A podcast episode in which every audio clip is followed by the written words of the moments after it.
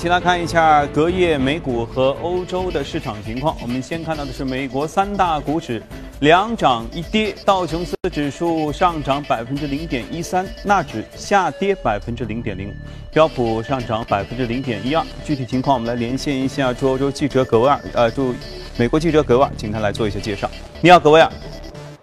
早上，主持人在经历了上个礼拜的大跌之后呢，周一美股也是重新收拾心情。另一方面，隔夜市场缺乏主要的经济和财报数据，同时市场也是在等待八月二十四号将会在美国怀俄明州杰克逊霍尔召开的央行行长会议上，将会透露出哪些新的关于货币政策的信息。整体来看呢，周一的时候，美股投资者处于一个观望之中。那么隔夜也是自一九一八年以来日全食首次贯穿美国全境出现，从南卡罗来纳州一直到西岸的俄勒冈州。那么从零售巨头沃尔玛再到俄勒冈州乡下的小卖部，各路商家其实都是很早就开始为这一次的日全食准备起来。那么日全食将会经过的美国最大的城市 Nashville，预计呢将会在周一接待游客五。到七点五万人，并由此带来两千万美元的收益。日偏食是在纽约当地时间大约是下午一两点钟的时候出现，交易员也显得无心工作，分析师更是收集了自一九零零年以来日全食在美国出现时候美股的各种表现。数据显示，日全食之后一个月内，标普五百指数平均上涨百分之零点九，在十二个月内平均涨幅达到百分之十七点二。不过，还有另外一种说法认为呢，据说从月食一直到日食的时候，容易影响人的心情，情绪可能会从极度贪婪转向偏执猜疑，容易触发大跌。那么，在八月七号的时候呢，月食当天，道指就创下了历史新高。主持人。好，谢谢各位啊！我就说日全食嘛，你看没有想到吧？一个天文现象和市场交易之间有什么样的直接关系呢？啊，因为交易员都出门都到街上去看日全食了，所以交投比较清淡。哇，还有这样的事情！好，接着来看一下欧洲，欧洲没有受日全食的影响啊，有一定程度的下跌。英国富时指数下跌百分之零点零七，法国 c a 指数和德国 DAX 指数都下跌的稍微多一点点啊，但都没有超过百分之一。呃，我们来连线一下驻欧洲记者薛娇，请他来介绍一下他知道的情况。你好，薛娇。好的，主持人，由于美朝冲突事件的再次发酵，使得市场的避险情绪有所上升。周一，欧洲股市普遍低开，其中银行股下跌最为明显，该行业指数下跌超过了。百分之零点五，但与此同时，矿业股的明显上涨缓解了欧股的下跌趋势。截至收盘，欧洲斯托克六百指数下跌百分之零点四七，报三七二点四五。跌幅较大的德国 DAX 指数盘中一度下跌约百分之一点二。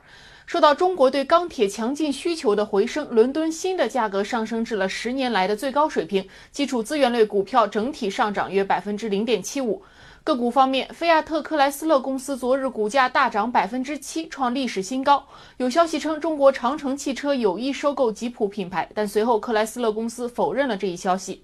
本周即将在美国举行的杰克森霍尔全球央行年会，无疑是金融市场最为期待的重大事件。这也是欧洲央行行长德拉吉时隔三年后再次参加该会议。在2014年的会议上，德拉吉的讲话奠定了欧洲央行量化宽松的基础。目前市场预测，九月初的欧洲央行议息会议很可能会。释放削减 QE 的时点以及方式的信号，因此德拉吉本周的讲话显得至关重要。但考虑到德拉吉透露的任何蛛丝马迹可能对市场带来的巨大波动，上周已有欧洲央行的发言人表示，德拉吉的讲话将关注如何促进全球经济活力的话题，对于 QE 的问题不会进行回应。主持人，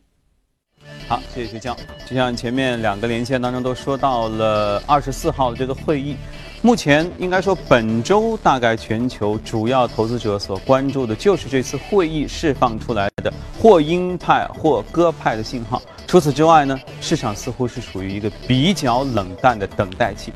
那比较冷淡等待期，我们该关注些什么？哎，不由得我们想起了上一次所回顾到的话题：美股涨很多的时候，其实一直有一个悄悄的在它背后，同样闷头发大财的人，那就是德国的股市。德国市场有什么样的看头？今天我们和嘉宾一起来交流一下。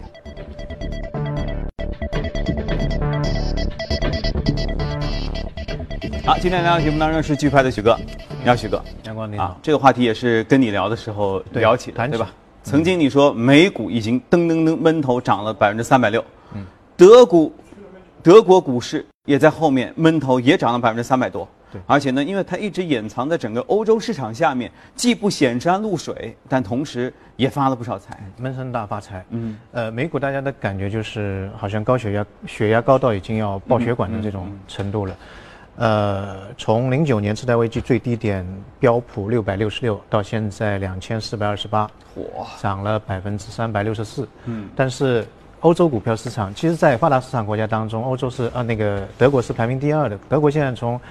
零九年最低点涨到现在是涨了百分之三百四十，那仅次于美国的，但是被提到的次数非常少。嗯，大家也觉得没有 没有太大的好像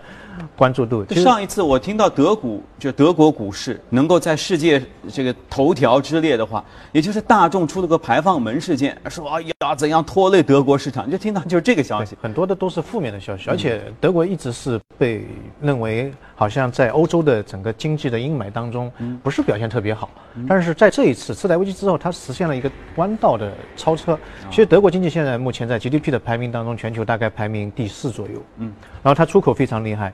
呃，在欧盟当中，它的出口量占到整个欧盟的百分之六十一点八，六十一点八是非常大的。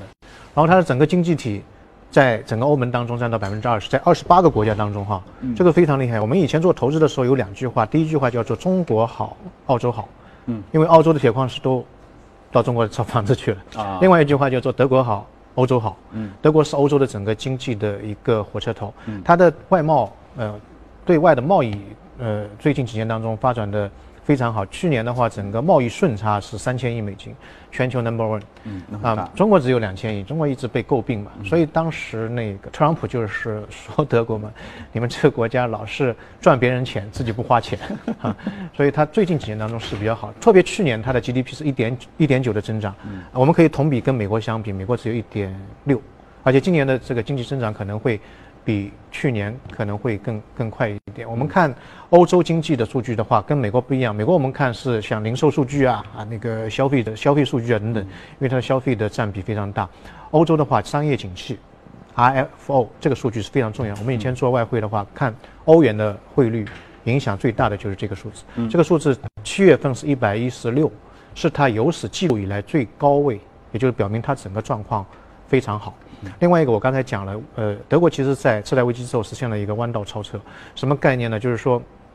次贷危机发生之后，对全球的所有的国家的经济体都会有影响，嗯，对美国、加拿大、澳洲啊影响非常大，嗯，但是在一零年，就是次贷危机之后的一年，一零年的十二月份的时候，德国已经完全从这个阴霾当中走出来了，但是很多国家还在往下跌，它的到一一年的时候，它 GDP 增长是百分之三，百分之三，然后它的失业率降到百分之六，什么概念？二十年当中最低位。啊，但同期的话，美国的失业率从四点六上升到百分之九，到第二年上升到百分之十，所以这两个大家可以可以看到，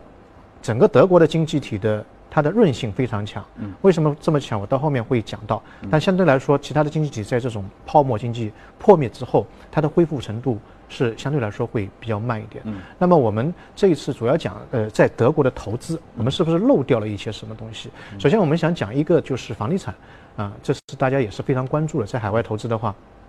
但事实上，在全球的很多经济体当中，谈到德国的房地产投资，大家都会觉得这是一个 好像没听说过，或者说是这个是一个不能去碰的一个市场。本身现在德国的房地产价格也不是特别高，全德国的平均房价是二十四点二万欧元一幢吗？呃，一套啊，一套一套，不能说 house，不能说别墅，OK，一套。什么概念？可能对人民币现在是欧元是一比八左右吧，两两百两百万两百万人人民币左右。那么多大呢？这是一个很很关键的问题。比如说在柏林的话，大概是九十八个平方米。这么大呀！它是套内面积，而不算那种公摊面积。但如果说是在慕尼黑这种人口呃聚集比较多的商业地段的话，大概四十四平方米，这也够了。那柏林不应该是首都吗？呃，柏林的它的居住人口和土地的供应可能会会比较大一点，它相对来说房价会比较低廉一点。当然，德国整个境内的房价差异比较大，它平均摊下来大概二十四点二万欧元。啊，但是另外一个数据就是说，在德国大家可以看到，炒房子基本上没有的。嗯，啊，在过去的一百年当中，德国的房地产价格基本上不动，到了次贷危机之后才有所上升。嗯，啊，在次贷危机之前的四十年，如果去掉通胀，啊，每一年德国的房价是按百分之一的价格下跌的，就啊购买力，所以基本上没有。那另外一个，呃，这个主要跟德国的整个国策有关。他认为房地产是什么呢？是福利性的行业，它的支柱性行业不是这个房地产，嗯它支柱性行业是什么呢？第一个就是制造业，机械制造，嗯嗯那个化工业，嗯还有就是汽车、电子设备，这是四大的支支柱行业。所以，呃，在在德国，如果说你要炒房，那是有非常大的风险。嗯第一套没问题，第二套改善也没问题，第三套，对不起，坐牢。啊这个，这个是触犯刑法的事情。不能持有三套，三套以上就是就就是就是这个问题。哦那么对于一些比如说呃收入也是比较低的，那它有另外一个市场就就是最大的欧洲的一个租租房的市场。德国人非常喜欢租房，嗯呃，租房、租车，嗯。啊，然后租房市场的话，它规定就法律上规定，你三年之内你的租金的上涨不能超过，之前是百分之二十嗯，三年百分之二十也不算是很多，但现在新的规定不能超过百分之十，就把你的这个生活成本硬硬的把把它压下来了。其实也是一种保障。对，就保证你无论是有钱人还是没钱人，那个房子只能住得起，这是一个民生的一个东西。那么另外一个就是说，德国的整个共享经济，在我们国内现在是蛮多，像国内、呃在国外，在德国的话，其实早就有，比如说租房啊、租车啊，德国人很多人都自己没车了，就是租了一个车就就就开出去了，他就是一个租车。还有一些我没听到过的，像像在城市里面有租爷爷奶奶，爷爷奶奶都能租。什么意思呢？就是很多的年轻人到了大城市生活，他生了第二代，哎，没人看管，嗯那他可以去找保姆，但费用很高。但同时在城市当中有很多的空穴的老空空巢的老老人他们没没事可干，那么是不是可以利用他们去接接送孩子啊，陪他们孩子去那个溜溜弯啊，或者说辅导他们一些作业啊？嗯。哎，这个市场非常大，然后价格相对来说会比较低廉一点，只有呃整个保姆的价格的大概一半左右因。为它也不是长时间，对吧？它只是一段时间，对一段时间去公园，对，一段时间，就是说他可能下课的时候去把他接到住所啊，然后进行一些作业的辅导啊等等。哎，这个经济相对来说也会比较比较丰富一点。那么第二个市场，当然我刚刚刚刚讲的房产市场，嗯，到现在为止，在德国市场当中很少看到中国的炒房客，这是一个非常 大的一个对，连中国炒房客 都不进，那说明这一块真的没有投资价值。对，哎，那另外一个呢，就是我们经常会讲到的这个股市、股票市场。那么股票市场，我们可以看到德国的市场真的是非常好，中国股民看到应该是非常高兴的一个市场，它涨的是每一年的涨幅都是非常大。嗯，它原因在什么地方呢？我们在分析它的这个股市的时候，你可以要分析到它的一个经济体，因为股票市场是经济的一个晴雨表。在德国的话，百分之九十九的企业都是五百人以下的中小企业。啊，百分之九十九的企业都五百人以下，五百人以下的中小企业，嗯它是非常小的那些企业，在全球的五百强当中，嗯，德国只有二十八八家企业入围，嗯嗯，是嗯它作为全球第四大的一个呃国家经济体的国家，居然那么少，啊，为什么呢？就是说它的那个整个企业当中有四成都是家族企业，所以它不会发展的非常大、非常小，但是在整个家族企业当中，它对科研啊这一些新的创新的投入，相对来说会比较大一点。在全世界就中小企业的这个板块当中，龙头企业 number one 当中，德国的中小企业占到整个全球的百分之四十八。哇，基本上半壁江山，所以它的经济体是不一样的，非常有活力，但是蛮小的。股票市场那些大的，你看，哎，不一定非常好，但那些小的就生活在下面。然后它的整个在全球的产品当中，它的这个产品跟同类产品的价格会溢价百分之十五到二十。嗯，原因在于它的质量好，嗯它会有更多的技术投入，但是作为客户，他愿意去买这样的产品，因为它的使用寿命可能会更长一点。嗯啊，所以造成它的利润会比较大一点。再一个，我们从过去的三年当中可以看到，第二个非常重要的因素就是欧元的汇率跌了很多。嗯啊，二零一四年欧元跌了，对美元跌了百分之十二，一五年跌了百分之十，一六年跌了百分之三点五，所以这三年加总起来的话，总共跌了百分之二十三。嗯，所以尽管它的价格有所上扬，就是说有个溢价，但是汇率下跌之后就造成，哎，在市场上面非常受欢迎，而且在海外的利润有非常大的一个增厚，嗯所以造成它的那股票市场整个盈利状况也非常好。第三个就是我们在标题当中有讲也讲到的，今年全球的市场的资金，嗯、觉得美股有点高，所以开始慢慢慢慢从美国开始往欧洲转。但欧洲二十八个国家当中看来看去好像也没什么，就有风险的地方还是蛮多的。大的、安全的、发达的、稳定的国家也就这么几个，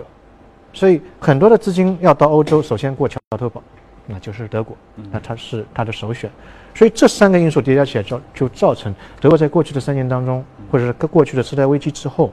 往上走的这个幅度相对来说是非常大的。我觉得这是一个一个有比较正常的一个逻辑。另外一个，我们去看未来，这是分析之前的。看未来的话，我个人认为德国的整个经济体或者说它的股票市场还有一个上涨的潜力，因为它的经济体相对来说比较健康，表现在两个方面。第一个，它在欧盟那么一个大的家庭当中。它在这个里面基本上汇率是不变的，不像美国，美元的汇率对其他汇率都会变的。但整个欧盟里面，欧呃那个德国到出口到任何任何一个二十八个国家当中，任何一个国家，它的汇率是一样的，就跟秦始皇统一六国一样的，货币都是用同一种啊，车同轨，所以这个协同效应是非常强的。无论外面发生什么样的事情，对他来说影响不是特别大，因为它对欧盟内部的成员的出口占到四成到五成左右，所以这个是非常大的一个要要素。第二个就是说。我个人觉得比较佩服德国的一点就在于，呃，我们知道在上个世纪七十年代的时候，像美国、英国、嗯、法国，他们做了一个事情，就是要去制造业、去工业化。嗯。他认为这个东西太污染太大，然后这个成本也比较高，然后工会的闹事又比较多，社会不稳定。对。所以，所以他就把那个这一块就踢到这个新兴市场，新兴市场。但德国在这个过程当中，它一直保持它制造业，而且投入很多去发展它的制造业。所以德国的制造业占到 GDP 的比重是百分之二十三，英国是百分之十三，美国现在降到百分之十二。所以现在特朗普又说我要把那个制造业再拿回来，因为在这个过程当中他发现很多的问题，他完全靠虚拟经济就会造成一旦一个危机发生，它的动荡会比较大。反而德国在这个像次贷危机的过程当中，它的恢复非常快。就造成了一个弯道超车，它可能就一一两年时间就完全恢复过来，整个经济体的韧性非常好，所以现在特朗普说我再把资源拿回来，这其实是有难度的，对，而且有一个时间过程的，所以德国这个经济体相对来说它的韧性，我个人认为未来几年当中也会是比较大一点的。啊。那么当然风险呢，呃，风险也是有的，最大的对于德国这个投资的风险就在于它的人口的老龄化，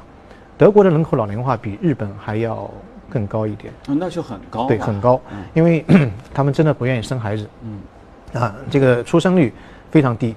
啊，然后的话呢，现在唯一好处在于它的这个福利开支比较小，嗯，啊，如果说未来人口老龄化的情况变得恶化，那么对于它的财政支出是相对来说会是有一个比较大的压力。第二点呢，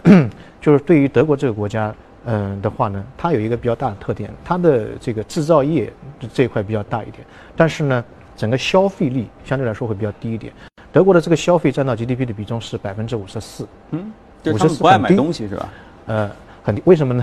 嗯嗯，我们先讲那个美国是百分之六十九，嗯，呃，英国是百分之六十五，都是一个消费型的国家。对，德国百分之五十是什么概念呢？就是说，老百姓收入相对来说不是特别高，呃，在德国做很多人愿意去做投资，为什么呢？就是工会。的闹事情况非常少，工会跟商会它有一个长期的协议，嗯。啊，就是说我作为雇主，保证你经济危机也好，什么也好，我保证你给你钱，有一份工作，但是你的收入不能太高啊，这样帮我一起跟日本差不多嘛，嗯。啊，他就均财富的，对，所以就造成他的收入的增长在去年只有百分之二点三，工资增长是百分之二点三，是相对来说比较低一点的一个水平，嗯，所以它的消费力可能不是那么强，跟美国跟。跟英国、跟跟其他国家可能有一点的不同，这是一个比较大的问题。那钱去哪儿了呢？钱的话，你看一个股票市场，啊，就会一个一个增长。第二个机构或者说企业的这个利润金相对会比较大一点，可能也会增加一个回购，所以它的股票市场相对来说会比较好一点。那么第三个风险呢，就是大选。啊，我们可能未来的几个月当中，经常会讲到德国大选。德国大选的话呢，我个人认为，嗯，问题不是特别大。嗯，去年的时候，难民事件造成默克尔的支持率有比较大的下滑，但现在他已经完全恢复到过去的最高位的水平，甚至更更高一点。因为现在德国就欧欧盟跟土耳其也签署了一个协议，就对呃那个难民事件有一个缓冲期，因为很多难民从土耳其入境的嘛，啊，这个地方设置的一个缓冲期可能。会好一点，会好一点。对，而且就像您说的，次贷危机之后，德国能弯道超车，其实这里面政治稳定当中，默克尔其实真的是起了非常重要的作用。对，就是基本上就是在他的任期内，对整个的经济，你看这这一条线，你真的看看线条、看数据的话，那整个的增长其实都是非常对。他还是蛮蛮厉害，包括之前的那个斯呃斯罗德，啊，它也进行了很大的改革，包括大力的削减它的福利的一个待遇等等。所以整个国家，我们去看它还是比较健康的一个一个国家。嗯，好，那如果经过今天的介绍，大家对德股开始有兴趣的话，就好好琢磨一下。我们如果真的有投资者感兴趣要去德国市场上碰碰运气的话，该怎么操作？我觉得呃，可以多关注，不是什么经验都没有，你就你就看它指数吧。嗯，指数相对来说比较稳定一点，它就打磨掉了一些不规则的一些运动。嗯。好啊，先先这个和大家关注到这里，我们来看一下具体的隔夜美股的呃涨幅的情况，来看一下异动美股吧。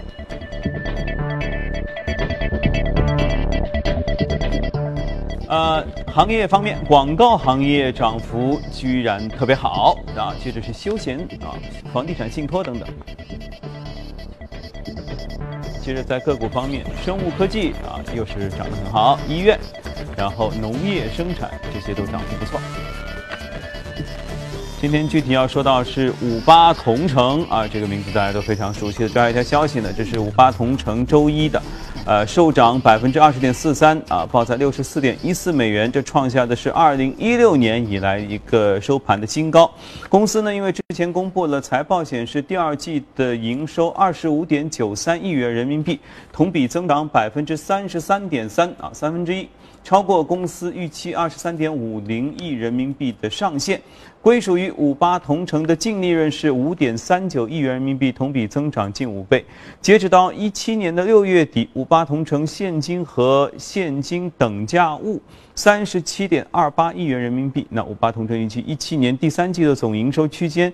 是二十五点五亿到二十六点五亿之间，同比增长区间是百分之二十四点八到二十九点七，啊，涨幅还是不错的。嗯，五八同城这个大家都都熟悉，可能也都用过。嗯，我们叫分类信息网，分类信息网在前几年当中大概有几千家，然后就不断的合并合并，形成一个龙头，跟美国的市场其实是一样的，就是大吃小，然后形成一个。群集的一个效应，那些龙头的企业就是会利润越来越高。所以前两年广告做的特别多，这两年似乎就少了一点。对，现在它有点类似于淘宝那种模式了，就是大家在这个上面发布信息，然后撮合交易，然后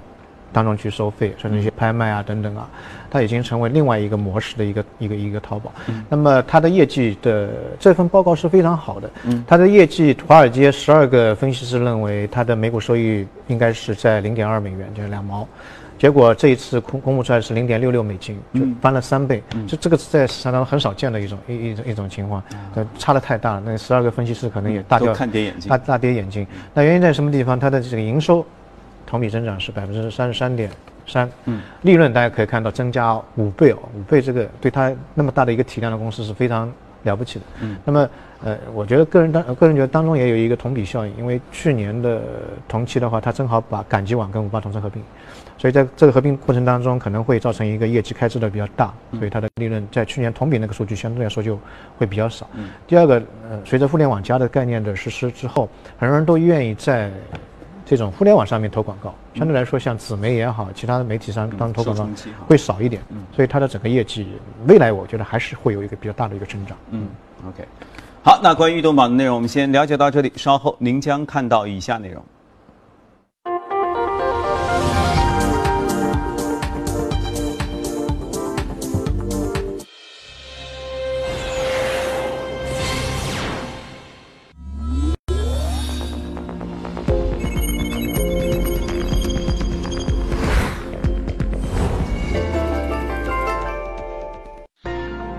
享人生由你我带冠名播出。越懂得欣赏，越被人们欣赏；越懂得放下，越收获的更多。从仰视到平视，从精彩到多彩，商业大有可观，商业大有可观，生活小艺精彩，生活小艺精彩。敬请关注每周日晚八点第一财经。我的纯享人生，纯享人生由你我带冠名播出。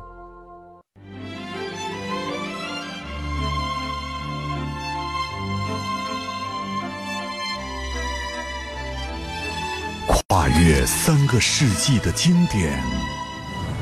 《老凤祥》。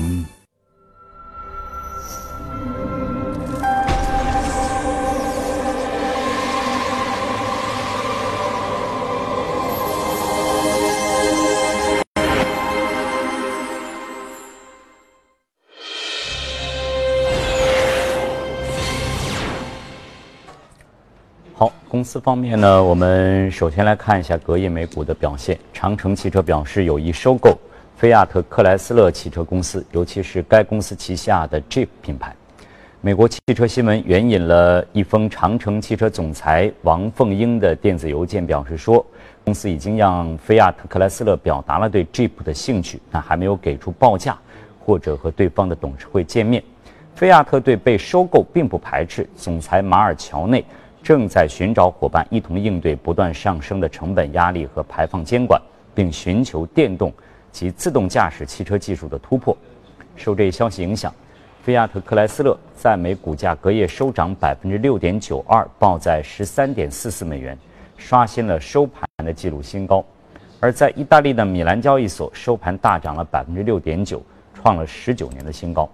与此同时呢，长城汽车昨晚公告，因核实新闻媒体相关报道，公司股票自周二起停牌。另外呢，盘中阿里巴巴收涨了百分之一点零四啊，最终呢曾经突破了一百七十美元，最终报收在一百六十九点二五美元，也创出了收盘的纪录新高。美股微博呢周一高开，股价呢首次冲上了九十美元大关，收涨百分之一点五四，报在九十一点零六，盘中最高上涨到了九十二点零一美元。同时呢，新浪也在开盘就出现了上涨。收报在九十九点二三美元，盘中最高上摸至一百点九五，股价重返一百点心理关口。Sempra 能源呢将以大约九十四点五亿美元的现金收购能源未来，后者间接持有 Onco 电力输送公司百分之八十的股权。公司预计从二零一八年开始，这项交易将会增加收益。控股公司重组之后，Sempra 持有大约百分之六十的股权。马士基集团周一在哥本哈根的交易当中大涨了百分之五点一。公司表示呢，已同意将其石油和天然气部门马士基石油天然气公司以七十四点五亿美元的价格出售给法国的能源巨头道达尔。好，公司方面的消息就是这些。以下呢，进入今天的美股放大镜。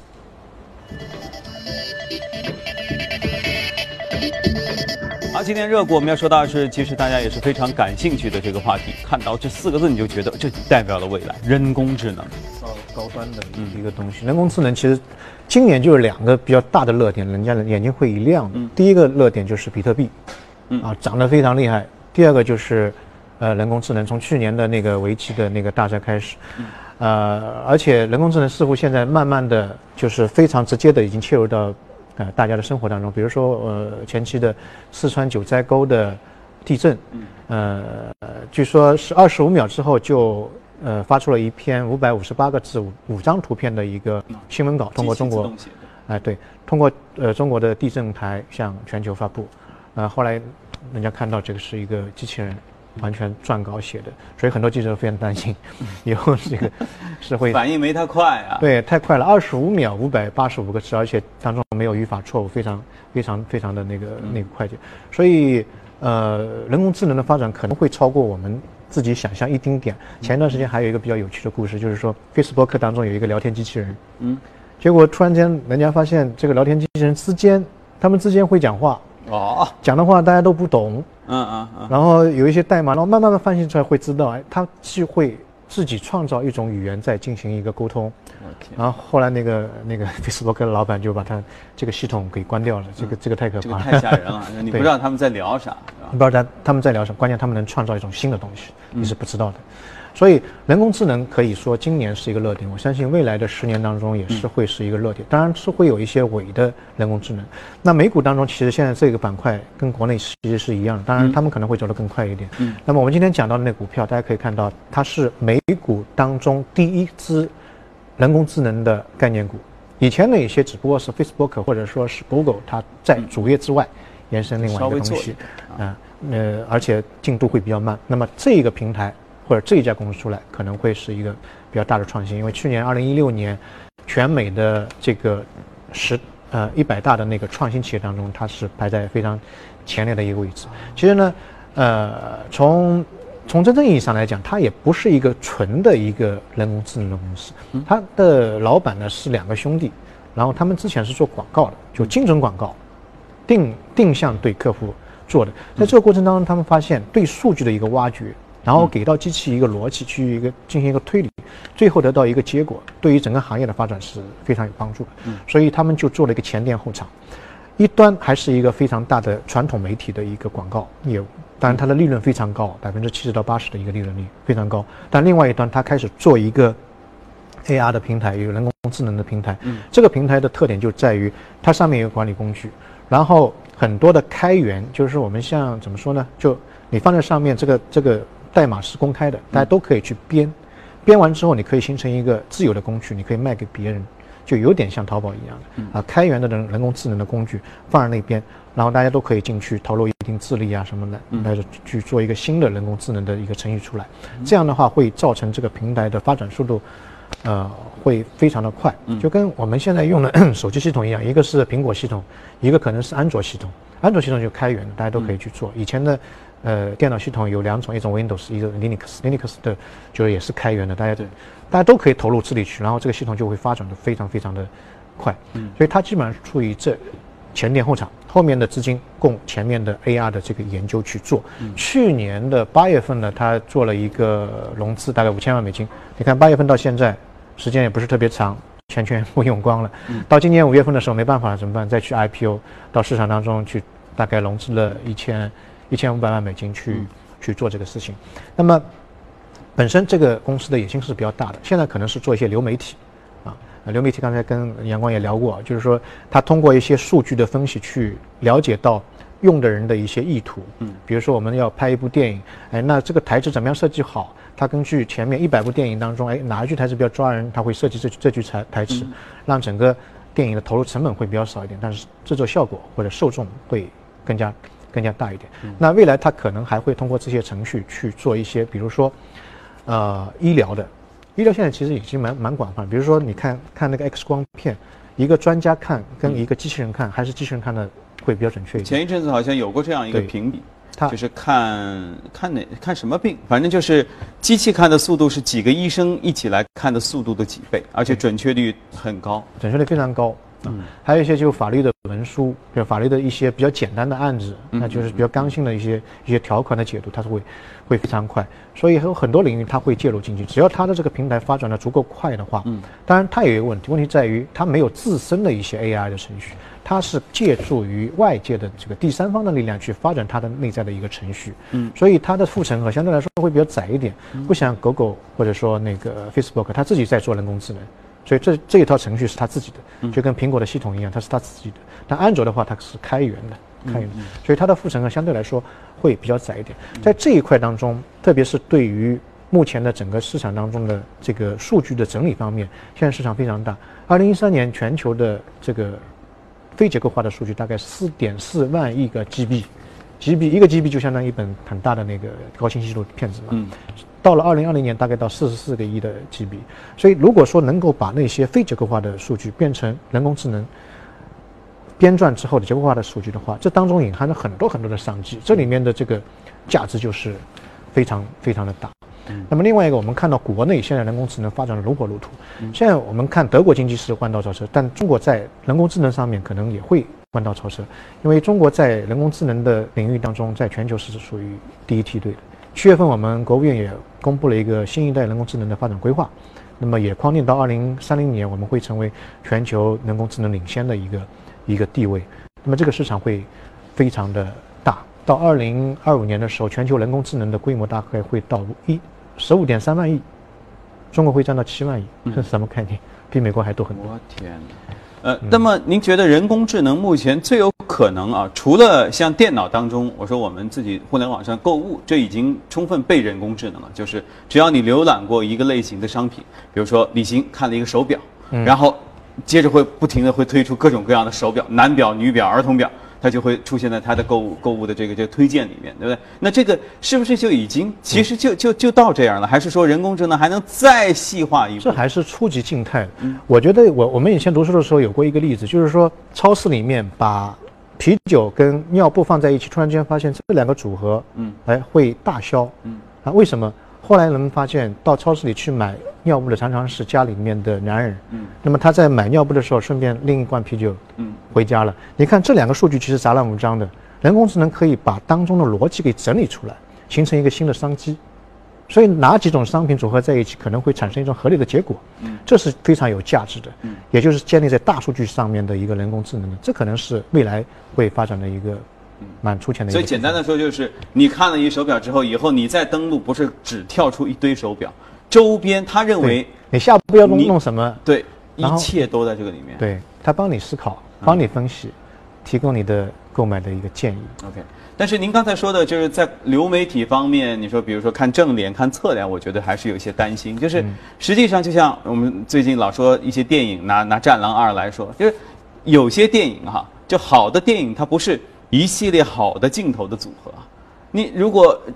跟它形成强烈对比，就是那部很完很唯美的那那那个穿越剧，对不对？这一系列唯美的镜头放在一块儿之后，大家说哇天哪，他他不知道在在干嘛那。智能当然可以解决，它毕竟是基于数据的分析。说这个侧脸百分之五十人看，这个正脸百分之多少人看，但加一块儿是不是好，这不一定。你讲的非常好，其实当中非常难的就是里面的逻辑推理和情感，嗯，这些是机器人是没有的，嗯，那两个非常普通的东西放在一起，可能突然间产生一种情感这种元素，这个是可能未来。嗯，往神经元方面发展的一个一个方向，这是比较高深的能力。那说不定就是就是那个两个机器人互相之间聊天聊的那个，对他们有他们的。结果你没看懂嘛，所以你先把把它电源关掉了嘛。对对对，是哇，所以想象一下，如果万一机器人以后能自己发电了以后，就像我们俩这 就聊的没完了哈，那也真是一个很让人担心的事。好了，热股方面资讯先聊到这里，接着把时间交给李静。好，我们来关注一下商品市场啊。截至二十一号的收盘，纽交所九月交货的轻质的原油期货价格下跌了一点一四美元，收在每桶四十七点三七美元。十月交货的伦敦布伦特原油期货价格下跌了一点零六美元，收在每桶五十一点六六美元。另外呢，黄金期货市场交投最活跃的十二月黄金期价比前一交易日上涨了五点一美元，每盎司收在一千二百九十六点七美元。九月交割的白银期货价格上涨了一点五美分，收在每盎司十七点零一五美元。十月交割的白金期货价格上涨了三点一美分，收在每盎司九百八十五点五美元。二十一号汇市的尾盘，一欧元兑一点一八一六美元，一英镑兑一点二八九九美元，一澳元兑零点七九三八美元，一美元兑一百零八点七五日元。好，这里是正在直播的财经早班车。